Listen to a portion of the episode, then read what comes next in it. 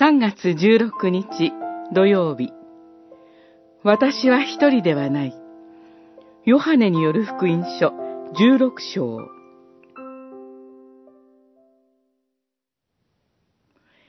あなた方が散らされて自分の家に帰ってしまい私を一人きりにする時が来る。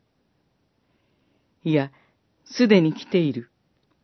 しかし、私は一人ではない。父が共にいてくださるからだ。十六章三十二節主イエスは一人で十字架の道を進まれました。こんな時こそ仲間が一緒にいてほしい。でも、弟子たちは、主イエスの十字架の道についていくことはできなかった。だから主はおっしゃいます。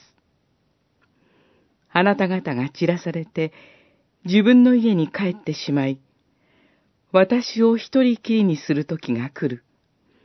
いや、すでに来ている。私たちならどうでしょう。今こそ一緒にいて助けてほしいのに。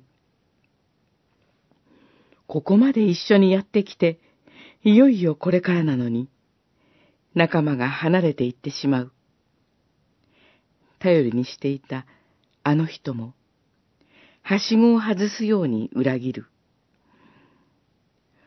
私なら、落胆、憤りで大騒ぎです。でも主イエスは違っていた。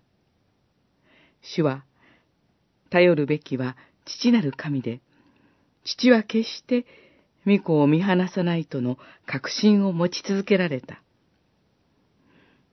人は裏切るつもりはなくても、助ける実力がないことがしばしばです。しかし、御父は違う。だから、主イエスは固く立つのです。私は一人ではない。父が共にいてくださる。私たちも同様です。御父が、主イエスが共にいてくださいます。最悪と思われる時こそ共にいて、大丈夫。